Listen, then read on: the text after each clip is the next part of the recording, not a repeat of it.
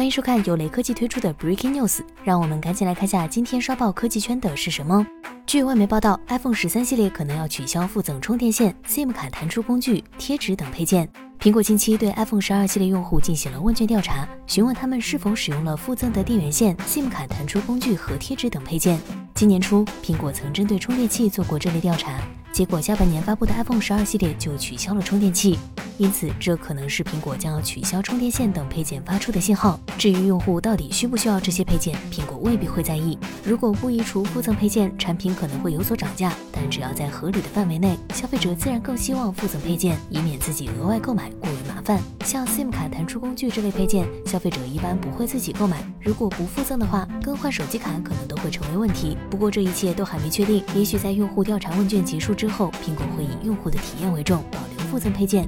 或许再过段时间，买手机外包装盒都没有了，直接到手一部裸机。